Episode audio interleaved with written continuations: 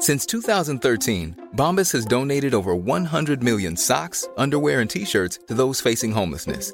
If we counted those on air, this ad would last over 1,157 days. But if we counted the time it takes to make a donation possible, it would take just a few clicks. Because every time you make a purchase, Bombas donates an item to someone who needs it. Go to bombas.com slash ACAST and use code ACAST for 20% off your first purchase. That's bombas.com slash ACAST, code ACAST.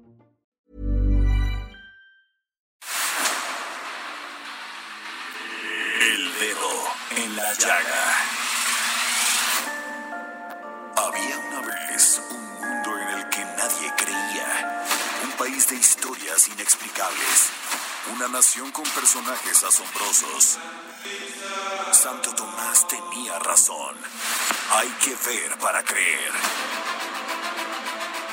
El México increíble, las verdades que duelen, la voz de los que callan, el dedo en la llaga. Infórmate, diviértete, enójate y vuelve a empezar. El Heraldo Radio presenta El Dedo en la Llaga con Adriana Delgado.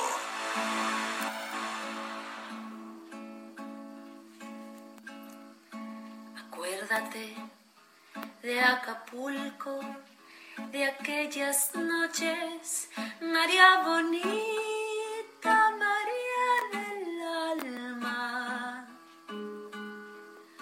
Acuérdate que en la playa, con tus manitas, las estrellitas las enjuagabas tu cuerpo del mar juguete, nave al garete, venían las olas, lo columpiaban. Y mientras yo te miraba, lo digo con sentimiento, el pensamiento me traicionaba. María Bonita. Del inmortal veracruzano Agustín Lara y en esta interpretación maravillosa de Natalia Lafourcade. Bueno, ¿qué les puedo decir? Porque Agustín Lara es, era veracruzano y pues todos los veracruzanos traemos un Agustín Lara dentro de nuestro corazón. Muy buenas tardes, Jorge Sandoval, este martes 2 de junio del 2020. ¿Cómo estás?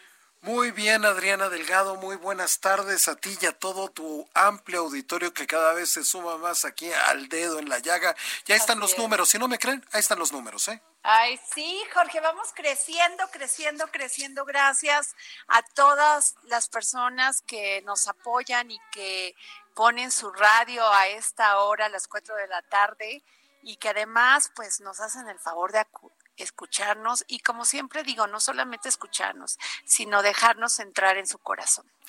Y también lo que es cierto es de que los veracruzanos traen la música por dentro, ¿o no, Adriana Delgado? Uy, por eso te digo que todos traemos un Agustín Lara adentro. Saludo a tu amplio auditorio en Monterrey, en el Estado de México, en Morelos, en Tlaxcala, en Querétaro, en Guerrero, en Puebla, en Hidalgo, por supuesto aquí en la Ciudad de México que estamos transmitiendo a través del 98.5 de su FM y por supuesto a nuestros amigos en Guadalajara, en Nuevo Laredo, en Tampico, en Tijuana, en Villahermosa, en Acapulco y a nuestros paisanos que nos escuchan en San Diego, en McAllen, en Bronzeville, a todos ellos muchísimas gracias por recibir este programa de Adriana Delgado. Y si, y si le quieren escribir y ponerse en contacto con ella, está a su disposición en su Twitter, que es arroba Adri Delgado Ruiz. Arroba Adri Delgado Ruiz. Y o un- con un mensaje de voz o de, o de texto en su WhatsApp 55 25 44 33 34. 55 25 44 33 34. ¿Y qué tal de regalos? ¿Cómo te fue ayer, Adriana Delgado? Ay, muy bien, Jorge. Recibí muchos este, regalos afectuosos de todos nuestros de todas mis amigas y amigos y la verdad me la pasé muy tranquila con mi hija Carla y este Saludos pues, a Carlita, un bueno, beso. Ay, gracias. Pues me la pasé muy tranquila, Jorge, como debe pasarse uno los cumpleaños en esta en estos momentos de COVID-19 de coronavirus, o sea, tratando de llevar la sana distancia. Uno qué más quiere que hacer la pachanga enorme Pero bueno, en estos momentos pues no es posible y hay que tener un poquito de madurez y de solidez para que para que este pues para poder hacer esto bien y que no vayamos a, a contagiar a nadie más. Efectivamente, y mi regalo yo nada más estoy esperando que abra cartera ahí sí, en la porque te viste muy codito, ¿eh? porque eh, además, bien que pudiste mandar algo y no lo hiciste, es, pero es que ya te conocerá la gente. Es, que está cerrado Cartier, Adriana, y luego más con los asuntos que están pasando allá en los Estados Unidos, bueno, ¿qué te digo? No, mi George, fíjate que yo soy sumamente sencilla y lo que más, la verdad te lo digo, tú me conoces de hace muchos años. Yo lo sé, yo Y lo, lo que más aprecio es el cariño, este, y, o sea, el cariño y el, como la amistad de las personas, y lo valoro mucho. Pero déjame decirte algo que sí me entristeció mucho, Jorge, porque supe de un caso de una paciente en Pemex, que fue atendida por cáncer en el oído y resulta que la dieron de alta. Y después de dos meses empezó todo este tema del, del COVID-19 y en Pemex le dijeron que ya no puede ser atendida. El tema es que a esta paciente le sigue dando, o sea, la, dieron de alta por, por, por este cáncer y resulta que sigue con dolores terribles, o sea, se la está pasando muy mal, inclusive ya está tomando calmantes muy fuertes y pues en Pemex no la quieren recibir por el tema del COVID y no sabe qué hacer y trató de hablar con una doctora de Pemex que se llama Gredel Portela y ¿qué crees? ¿Qué pasó? Que no le recibió la llamada la doctora que era la doctora que la atendía por, por el cáncer oncóloga, no le recibió la llamada, solamente le quería pedir y decir, oiga doctora, ya no aguanto estos dolores que me dan por el oído, o sea, me tengo hinchado toda esa parte, acuérdate que ella pasó una radiación terrible y entonces pues se la está pasando muy mal, no puede dormir, está terriblemente... Eh, pues ya incómoda, o sea, muy mal, muy mal, muy mal, Jorge. Y esta doctora que trabaja en Pemex, ¿Cómo que se es oncóloga, Gredel Portela, no la quiso, no le quiso recibir una llamada, Jorge. Ese es el nivel de funcionarios que tenemos y más en estos momentos con esta falta de humanidad. Atención, autoridades de Pemex, por favor, pongan atención en este caso. Y como este caso me imagino que hay muchos, pero por favor no pueden tener funcionarios públicos, servidores públicos como la doctora Gredel Portela. Atención, Pemex. Sí, muy terrible, o sea, muy terrible. ¿Sabes por qué? Porque yo, o sea, veo todo este esfuerzo que están haciendo los doctores por el tema del COVID y la entrega que están teniendo por apoyar a todos y por atendernos a todos, y que una doctora que es oncóloga y que, se, y que sabe lo grave que es tener cáncer, y lo triste que es y la depresión que cause, no le pueda contestar una llamada a una paciente, me parece terrible, me parece insensible, me parece que en estos momentos los mexicanos necesitamos de unidad, de apoyo, de amor, y esta doctora no es el reflejo de la sensibilidad que se debe de tener en estos momentos. Gredel Portela, doctora, ojalá que usted nunca tenga que estar en los zapatos de sus pacientes. Y si hizo un juramento de atender a todos, hágalo, cúmplalo. Así es, Jorge. Pues bueno, Jorge, este, muy terrible el caso, ¿no? ¿Qué te cuento? O sea, me, me llena de indignación. Creo que los que no nos merecemos esto en estos momentos y que híjole, Dios nos bendiga, yo soy muy creyente, lo siento por los que no lo son, pero ojalá esto deje de pasar. Efectivamente, qué terrible, Adriana Delgado. Bueno, Jorge, pero vámonos a otras noticias, porque fíjate que la Comisión Ejecutiva de Atención a Víctimas, el CEAP, informó que el decreto por el que por el que se establecen las medidas de austeridad que deberán observar las dependencias y entidades de la Administración Pública Federal publicado el 23 de abril del 2020 en el Diario Oficial de la Federación, paralizará su funcionamiento y actividades esenciales y dejará sin resolución casos tan graves, Jorge, como Ayoxinapa, Atenco, Tahuato, Guardería BC, entre otros.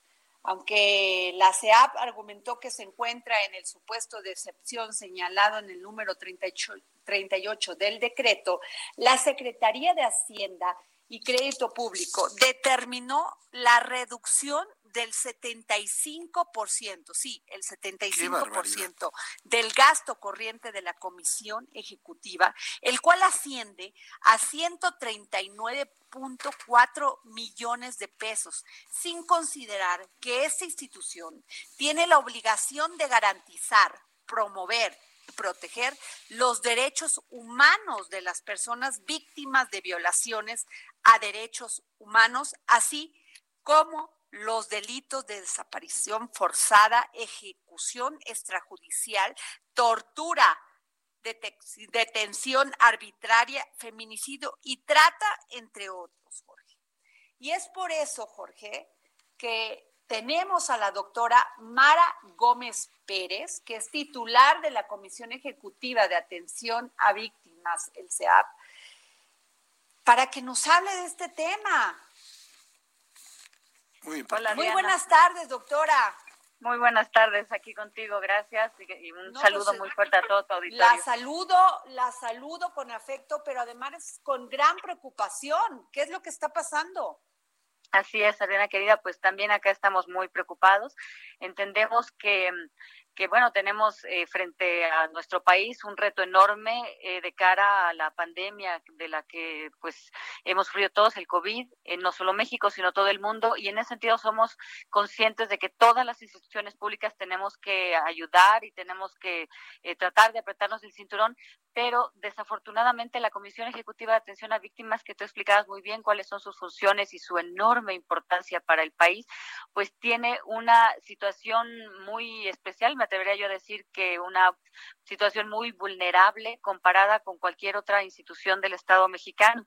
Eh, nosotros, la CEAP, la Comisión Ejecutiva, prácticamente mm, eh, opera con los capítulos 2000 y 3000 del presupuesto federal. Eso hace que el recorte eh, nos tenga un impacto enorme en nosotros, ¿no? Enorme. Híjole, pero además muy grave porque ustedes están llevando todo esto, este tema de trata, de trata de la, de la este, guardería ABC, del tema de Ayoxinapa. O sea, ¿qué va a pasar con todos estos casos? Claro, y yo no te quiero decir que la FEAP haya, esté funcionando eh, como debe de ser. Yo creo que es, yo fui nombrada eh, titular de esta institución apenas el 10 de diciembre pasado y creo que es una institución que justamente por haber sido mal estructurada, mal creada, pues eh, no ha funcionado bien y ahora es muy vulnerable. Entonces, lo que estamos haciendo es encabezar una transformación muy importante de la CEAP con todo lo que implica un cambio. Es difícil, claro, pero el recorte presupuestal nos sin eso sí ya ya no, no digo que, que no o sea no no nos no solo nos impide la transformación sino que nos detiene la operación nos nos deja absolutamente de brazos cruzados.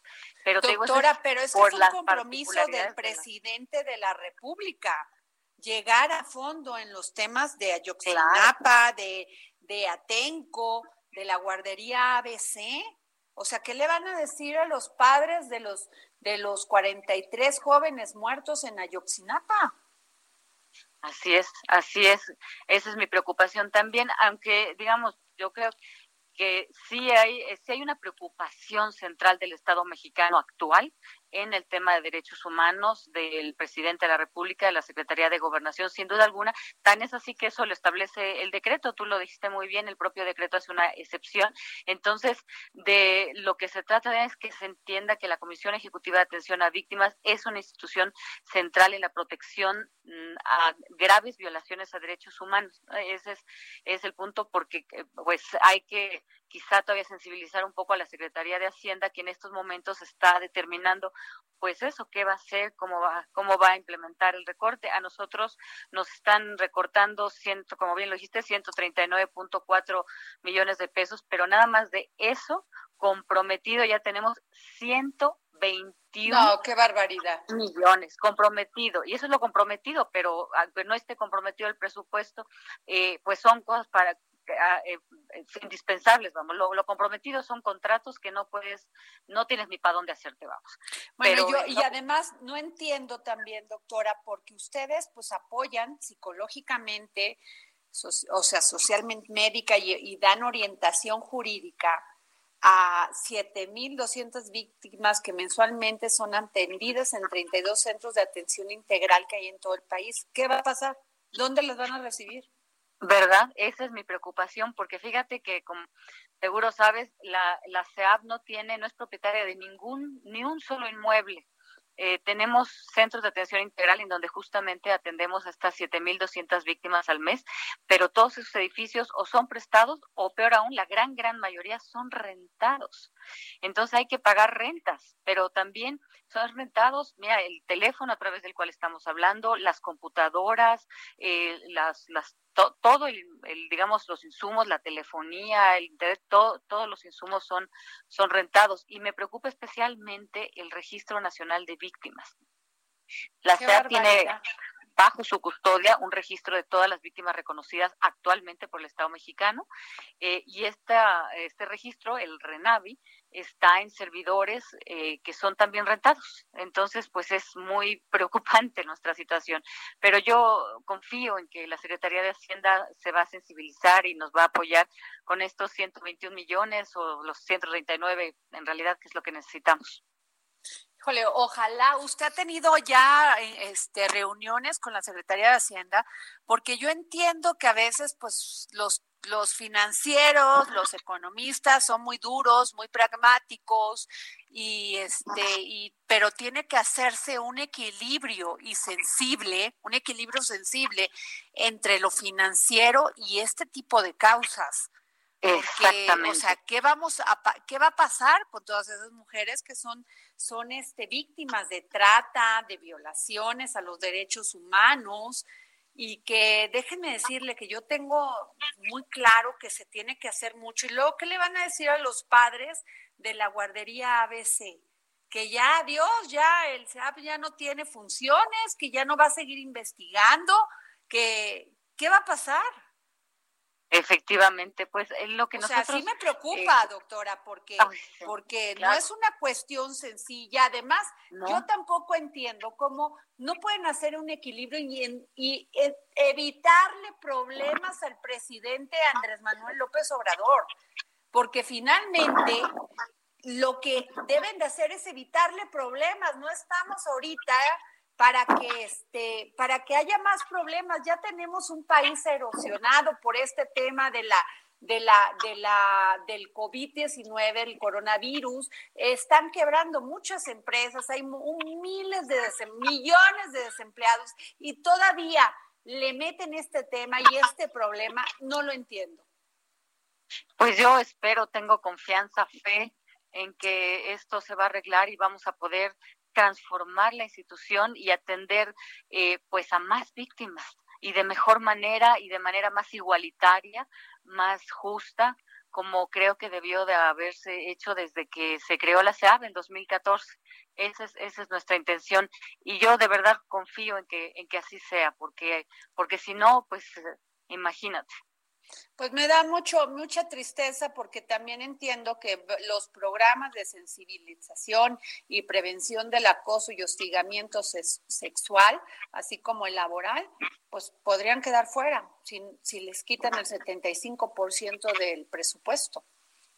Así es, así es, sí, pues pues qué te digo, yo creo que tienes toda la razón, Adriana, también es nuestra gran preocupación, tenemos mucho que hacer y queremos hacerlo, pues desde luego eh, de la mano del presidente, que yo estoy segura de que, bueno, él lo ha dicho, que su prioridad son, son los derechos humanos y las víctimas, así que lo que hay que hacer es que con tu voz, con la de todos aquellos que quieran sumarse, podamos eh, decir claramente que la CEAB es una institución de derechos humanos que no tiene manera de seguir funcionando si tenemos este recorte tan grande.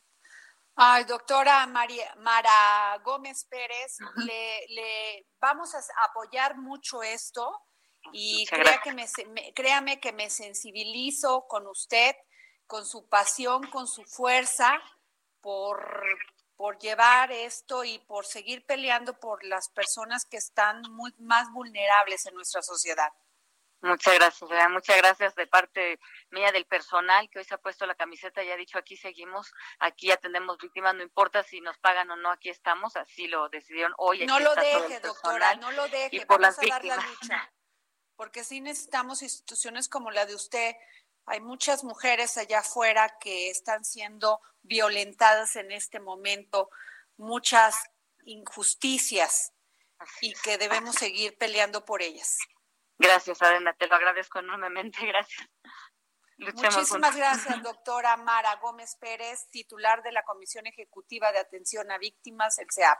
Hacemos un llamado a la Secretaría de Hacienda para que se sensibilice con este tema. Gracias, doctora. Hasta pronto, un beso.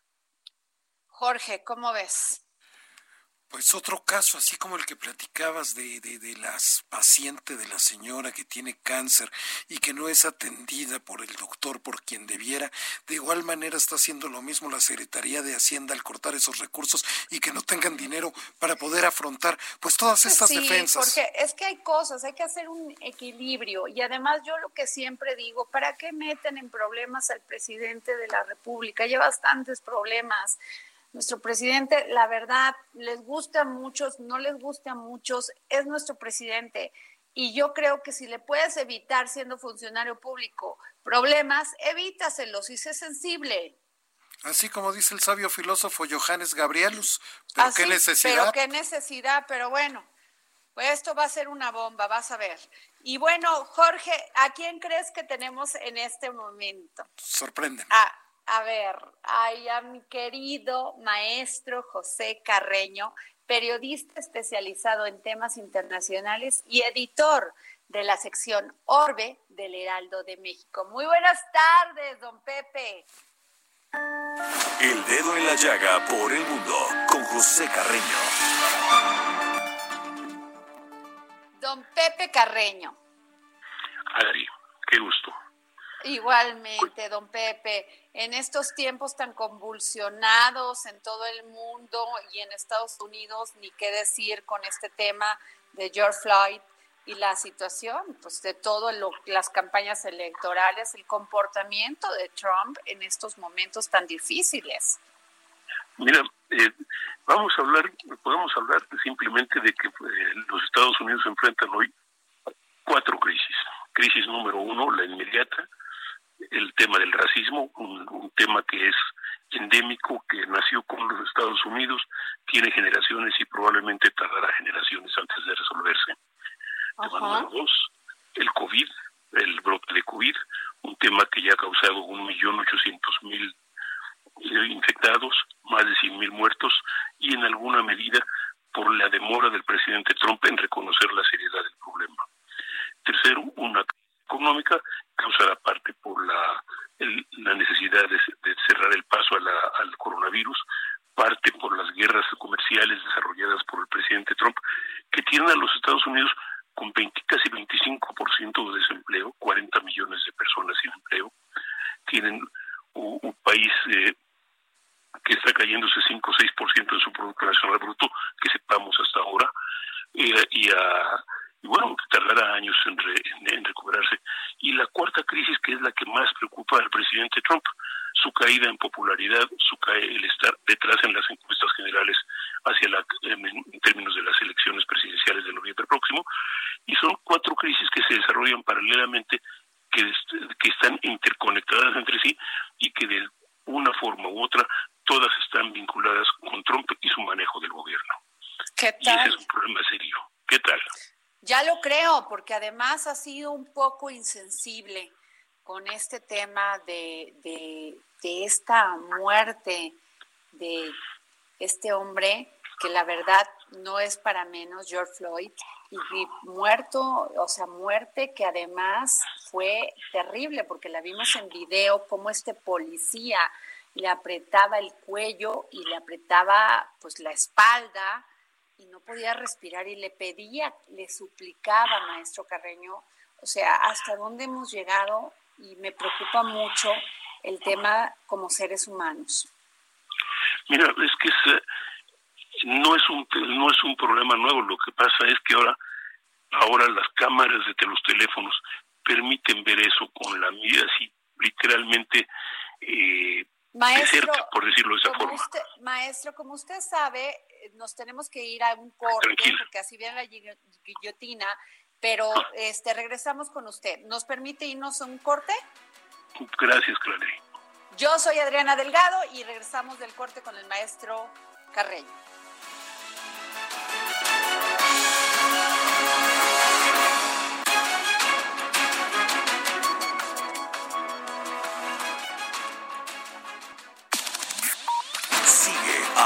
Delgado en su cuenta de Twitter, arroba Adri Delgado Ruiz.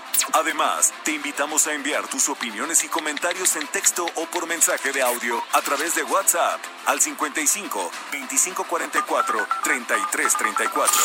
Y si quieres escuchar El Dedo en la Llaga de El Heraldo Radio, en cualquier momento y donde quiera que te encuentres, descarga el podcast disponible en Spotify y iTunes. Estamos aquí el dedo en la llaga y estamos hablando con el maestro José Carreño, que es periodista especializado en temas internacionales y editor de la sección Orbe en el Heraldo de México sobre la situación de Estados Unidos y Trump. Muy, maestro, a sus órdenes.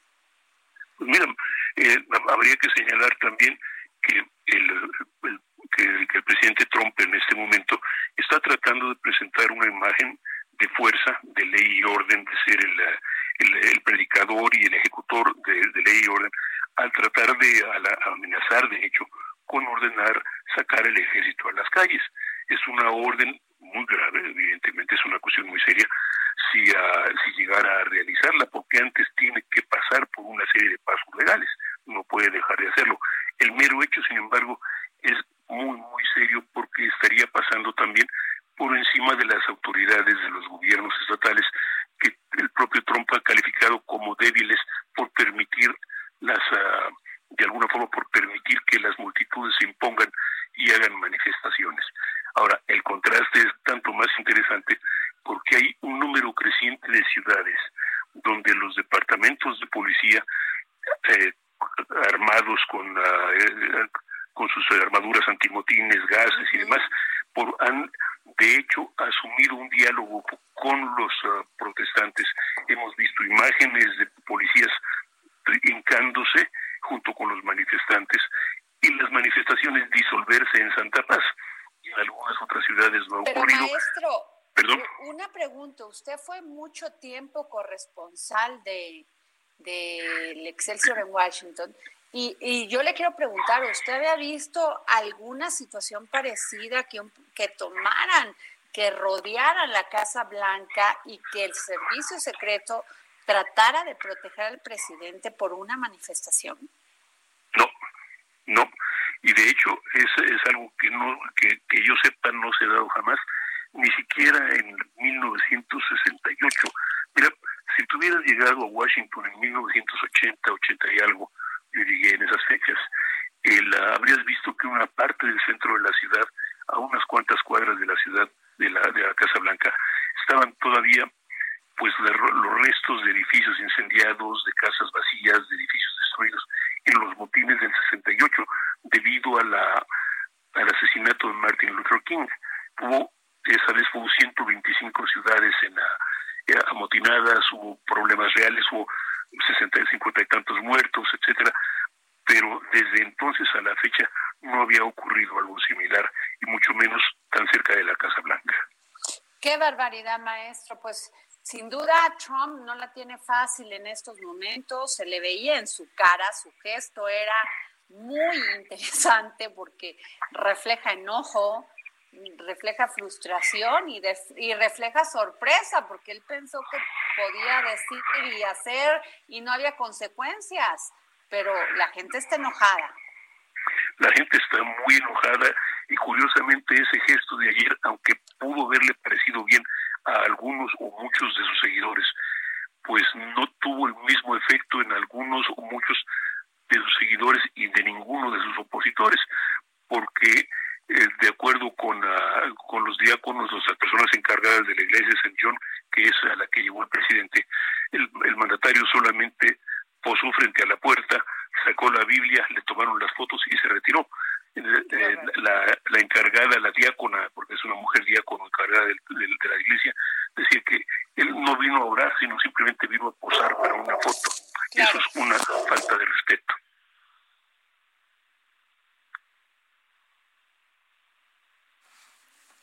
Esa, ¿Aló? Sí, sí, maestro, adelante, por favor, lo estamos escuchando.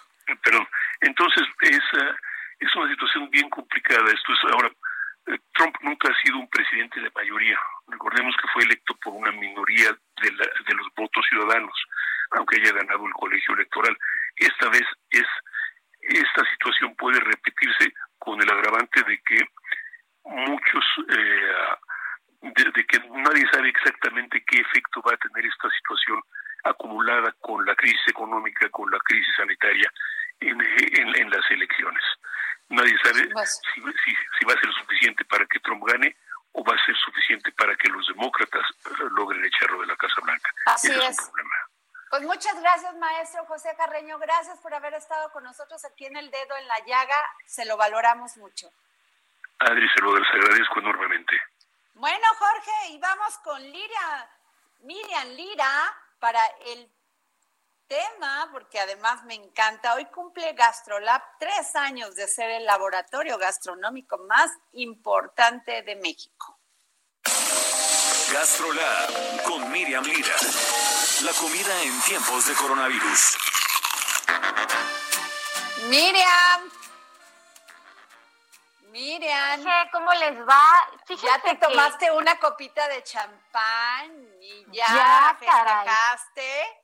Fíjense que hoy sí, justamente estamos muy, muy contentos todo el equipo de GastroLab porque cumplimos tres años de llevar a todos ustedes este laboratorio gastronómico que es el suplemento gastronómico del Heraldo de México que pueden encontrar todos los viernes en el periódico.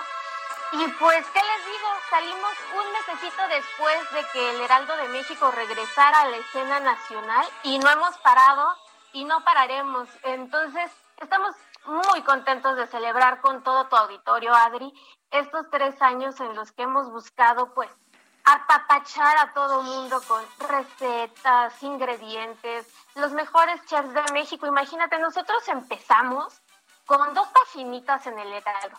Así es. En aquel 2 de junio de 2017, este, Miquel Alonso y Gerard Berber eran las primeras figuras que que llenaban estas dos páginas de GastroLab. Hoy somos un suplemento de más de ocho páginas.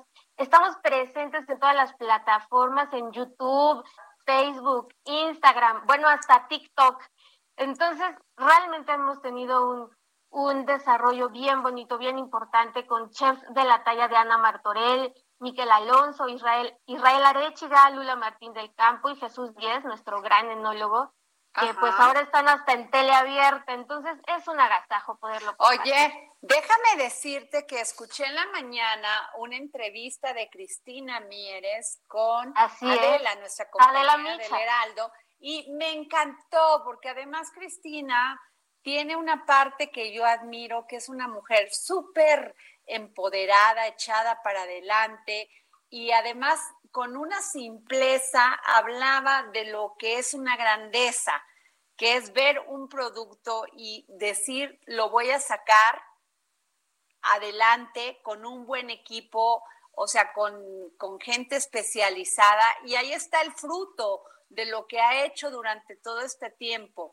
Gastrolab, que es una marca ya, ya la buscan, ya, ya van al periódico, además que el diseño es maravilloso, Miriam, es. maravilloso, lo ves y se te antoja. De veras, Cristina Mieres es un ejemplo a seguir, es una mujer que además abre espacios para gente talentosa, mujeres talentosas, hombres talentosos, y en estos tiempos tener trabajo y tener una oportunidad de desarrollar tu talento verdaderamente es para apreciarse.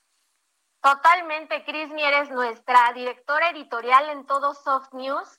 Eh, le debemos todo nuestro agradecimiento porque sin ella estas locuras que se nos ocurren día a día en GastroLab no serían para nada posibles. Entonces ella ha sabido llevar, como bien dices, el barco perfectamente y creo que es un ejemplo de cómo la gastronomía y cómo todo lo que nosotros vemos y decimos cada día se puede realizar. Ella siempre justamente nos impulsa para pues saber que los sueños son alcanzables. Entonces, pues todo nuestro agradecimiento a ella. Y también, este, Adri, eh, pues recordarles que pues la gastronomía es identidad. Y en, y en Gastrolab, pues justamente buscamos eso y preservarlo, darle voz siempre y el justo valor, pues a todos los personajes que conforman nuestra gran, gran cocina mexicana. Hemos entrevistado desde garroteros, meseros, jefes de sala, cocineras tradicionales y por supuesto a nuestros grandes chefs. Entonces, pues ahí andamos también. La gastronomía despierta todos nuestros sentidos, es a través de ella y por medio del gusto y del olfato que creamos algunos de los recuerdos más representativos de nuestras vidas. Nos une en familia, nos acompaña desde los mejores momentos hasta los más tristes. O sea, ¿quién no ha escuchado que el pan para el susto, el pastel en los cumpleaños, tenemos el mole en nuestras fiestas? Entonces, pues el acto de sentarse a la mesa para todos los mexicanos, pues es totalmente una papacha. Y nosotros a lo largo, a lo largo de estos tres años es lo que hemos querido transmitir a todos nuestros lectores un gran apapacho para que con nuestras recetas, tips y demás se sientan súper queridos por nosotros. Y tú lo has hecho mucho, muy bien, mi querida Miriam Lira, ha sido una chava que ha entendido el momento, ha sido una mujer profesional en esto que te encanta mis mayores felicitaciones para ti y para todo el equipo. La verdad, nosotros te agradecemos que cada viernes estés en el dedo en la llaga y siempre nos compartas todo, todo, todo lo que sabes de este maravillosa, de esta maravillosa profesión que es la alta cocina y también la enología. Muchísimas gracias. Gracias, gracias. Y nada más Recordarle a todos nuestros amigos que nos pueden sintonizar en tele. Estamos en tele abierta. A partir de mañana estrenamos nuevo horario a las 6 de la tarde. Es el canal 10. Por Sky estamos en el 161 y 151 por Easy. Y en todas nuestras redes sociales, Heraldo Gastrolab. Ahí los vemos, de verdad, dense la oportunidad. Los queremos mucho y ahí los esperamos. Bueno, pues muchas gracias Miriam, un saludo a todo el equipo y a Cristina Mieres le mandamos un beso y muchas felicitaciones. Gracias.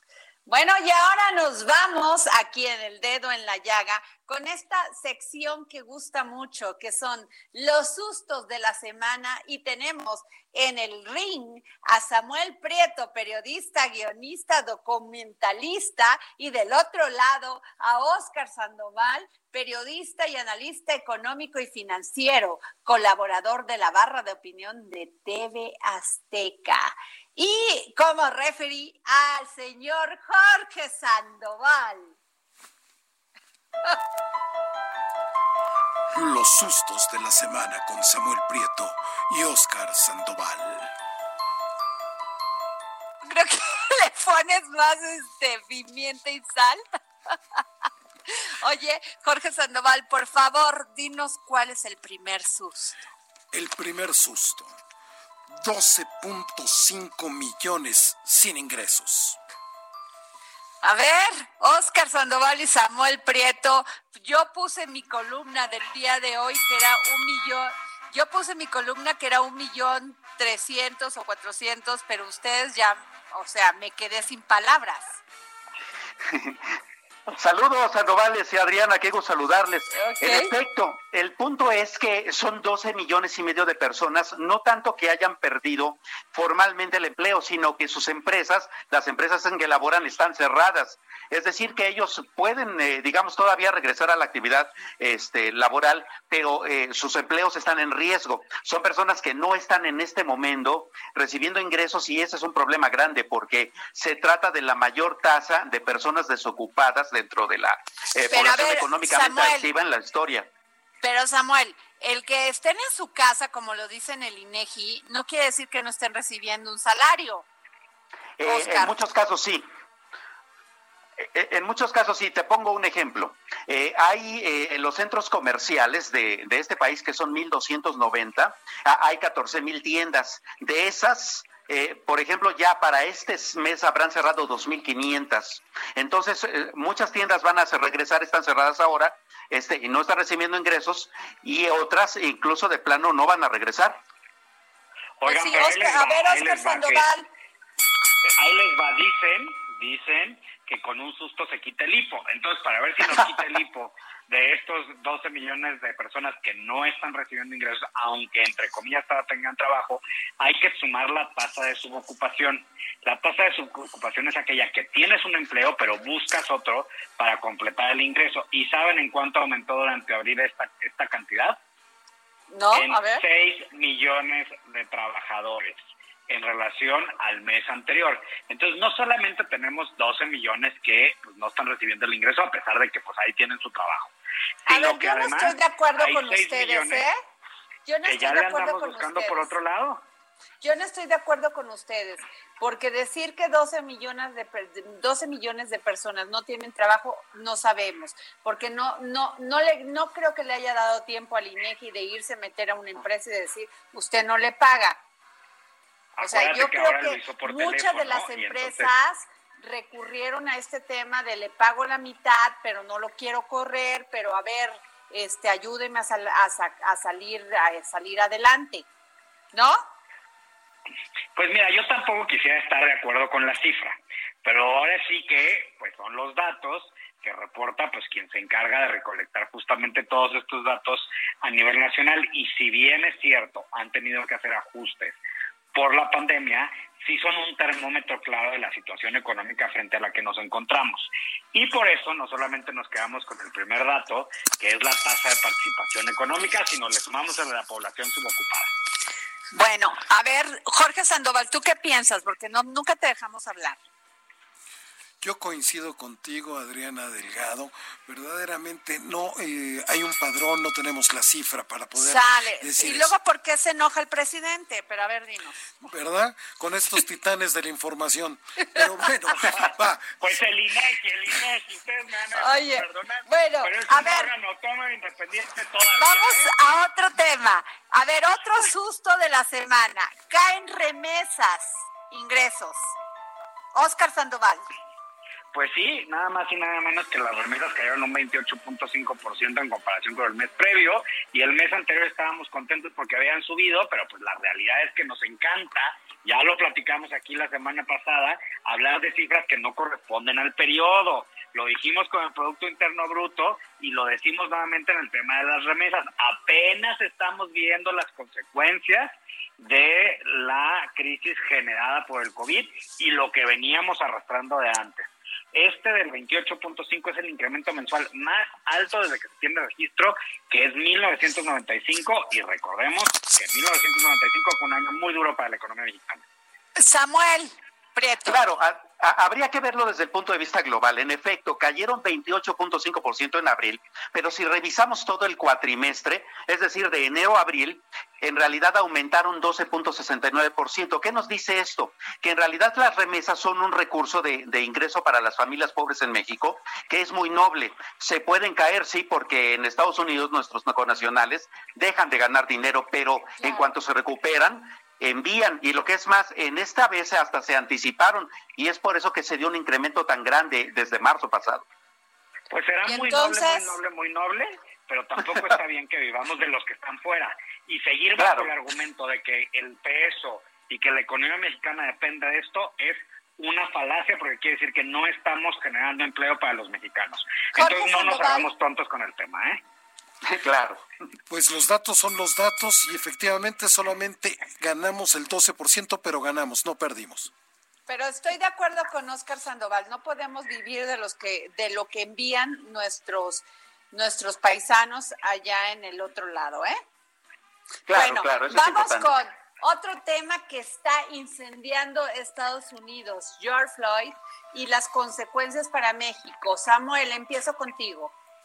Vaya que tiene implicaciones importantes, particularmente porque estamos viendo ahora que eh, se trata de un país que está sumido en una grave crisis política que puede desencadenar todavía más problemas, no solo políticos, sino económicos a la economía a la que le exportamos gran, parte, gran parte de, nuestro, de nuestras exportaciones, de nuestro comercio internacional. Así es que habrá que estar muy pendientes de eso y del recrudecimiento de medidas migratorias que puede eh, impulsar Donald Trump para calmar un poco los ánimos. Así es. Oscar Sandoval. pero, eh, mi Adri, vámonos realmente al fondo del asunto. Hay que observarlo. Ahora sí que cuando veas las barbas del vecino remojar, de cortar, pon las ciudades a remojar. Y la realidad es que esto también es consecuencia del discurso de la supremacía blanca que ha impulsado durísimo el presidente Donald Trump. Y pues cada quien su política en sus países, pero yo estoy volteando a la de México y todo este tiempo, todo este discurso de los pobres y de que nada más los ricos y este discurso en donde separa sociedades termina justamente en estos disturbios. Y si vemos los videos de Estados Unidos hay digamos por ejemplo en las calles de Nueva York que es durísimo lo que está pasando a muchas de las empresas que trabajan podrán ser este, empresas para gente que tiene ingresos más altos pero no dejan de ser empresas que dan trabajo. Y está muy duro muy duro el tema y todo tiene que ver con este enaltecimiento de ciertos personajes dentro de una sociedad o la disminución social de otros. ¿eh? Entonces también volvemos a ver hacia acá. Y antes de que entre Jorge, a mí sí me preocupa mucho el tema de la discriminación. ¿eh? Me preocupa mucho porque en este, en este país con el tema del COVID-19 se ha visto que en muchos municipios hay un tema de discriminación terrible donde ven a alguien que llega de afuera o sea, de otro estado, de otro pueblo, y este y se le van encima. Incluso estaba viendo el tuit del ministro eh, Saldívar donde habla de esto, Jorge Sandoval. Efectivamente, Adriana Delgado, pero voy a ser políticamente incorrecto. Yo no creo en los movimientos honestos. Este, sí es terrible lo que ha sucedido con, con este señor George Floyd, pero un movimiento tan orquestado y grande, yo tendría que, yo voltearía a ver eh, los sistemas de inteligencia de diversas potencias que quisieran. Ay, no, Jorge, pero a ver, perdónenme, ahí sí les digo, y sí es un tema de debate, el, o sea, el policía, o sea, había cámaras rodeando el hecho, el policía le apretó el cuello, le apretó en la espalda, o sea, no había, le suplicaba que quería respirar y el tipo de una manera tan insensible, este ex policía Derek Chauvin, que este, de veras, qué insensibilidad. Luego sacaron que había trabajado George Floyd en la misma, en un centro nocturno con él. O sea, creo que lo conocía, o sea, fue alevosía y ventaja. Samuel. Sí, por supuesto. Eh, eh, la brutalidad policíaca en Estados Unidos históricamente registra un mayor aumento cuando se trata de cuestiones que tienen que ver con el racismo, ¿no? Los, los negros, por ejemplo, son las personas más ejecutadas en el sistema penal estadounidense, son también los que sufren mayor represión y de ahí los hispanos, y es ahí otra, otra preocupación, porque cuando esta, esta ola de racismos y de discriminaciones se extiende, se extiende hacia otras nacionalidades también, y básicamente los mexicanos en Estados Unidos lo sufren de una manera pues sistemática. Sí, Oigan, pero les voy a este decir algo que comentaba Samuel la semana pasada respecto a cómo el argumento en política siempre surge para justificar el otro lado de la moneda. Y aquí podrá ser un movimiento político, podrá ser lo que dice mi Jorge Sandoval, pero el hecho, como dice Adri, es que al señor se le asesinó de una forma brutal frente a los ojos de las cámaras que hoy por hoy son los ojos del mundo. Y ahí es en donde será, será el señor podría haber sido culpable de lo que fuese, pero merecía un juicio. Si hubiese sido el caso, ¿eh? que, que pues lo que la información que yo tengo no lo fue, merecía un juicio y un trato digno frente a la opinión pública, no convertirse en un asesinado bajo un sufrimiento de esta, de esta naturaleza y de esta la verdad, la verdad sí hay una, una conmoción en Estados Unidos porque eh, lo que le pasa al otro te puede pasar a ti. Yo, la verdad, siempre el tema del racismo en Estados Unidos, aunque se dicen muy, muy apoyadores de estas causas, sí creo que todavía no han superado este tema, ¿eh? Por supuesto que no, por supuesto que no, y te voy a decir que también es un problema del mundo, y así también como, o sea, porque hay que sumarse a las causas globales, porque hay por ahí gente en redes sociales diciendo, ay, pues hay que voltear a México, pues sí, pero también hay que sumarse a lo global, porque también eso nos afecta aquí, y aquí pero también además, hay que decirlo. ¿cuántas, el presidente cuántas... ha hecho un reconocimiento de los afromexicanos, perdóname. A ver, pero ¿cuántas violaciones a los derechos humanos hay para nuestros paisanos mexicanos en Estados Unidos? Todos los días. Todos, los, días. Y esto es porque tenían rodeados las cámaras viendo el hecho. Pero si no, Pues bueno, a ver, nos se inundaría Estados Unidos. Lo que pasa es que no somos mayoría todavía ya, ahí vamos, pero los afroamericanos sí. Y, y, te voy a decir que yo creo que no se trata solamente de que George Floyd es afro, afroamericano, se trata de es la distinción que hacen simplemente por un color de piel o por una suposición o por un juicio o una creencia de quien de quien en ese momento tienen la autoridad, independientemente de si es mexicano, afroamericano bueno, o la raza que ya, sea.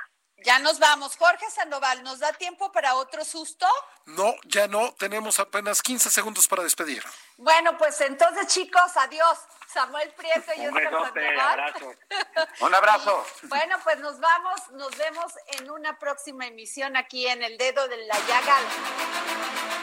El Heraldo Radio presentó El Dedo en la Llaga con Adriana Delgado. Hi, I'm Daniel, founder of Pretty Litter. Did you know cats tend to hide symptoms of sickness and pain? I learned this the hard way after losing my cat, Gingy. So I created Pretty Litter, a health monitoring litter that helps detect early signs of illness by changing colors, saving you money and potentially your cat's life. Pretty Litter is veterinarian developed, and it's the easiest way to keep tabs on your fur baby's health right at home. Go to prettylitter.com and use code ACAST for 20% off your first order and a free cat toy. Terms and conditions apply. See site for details.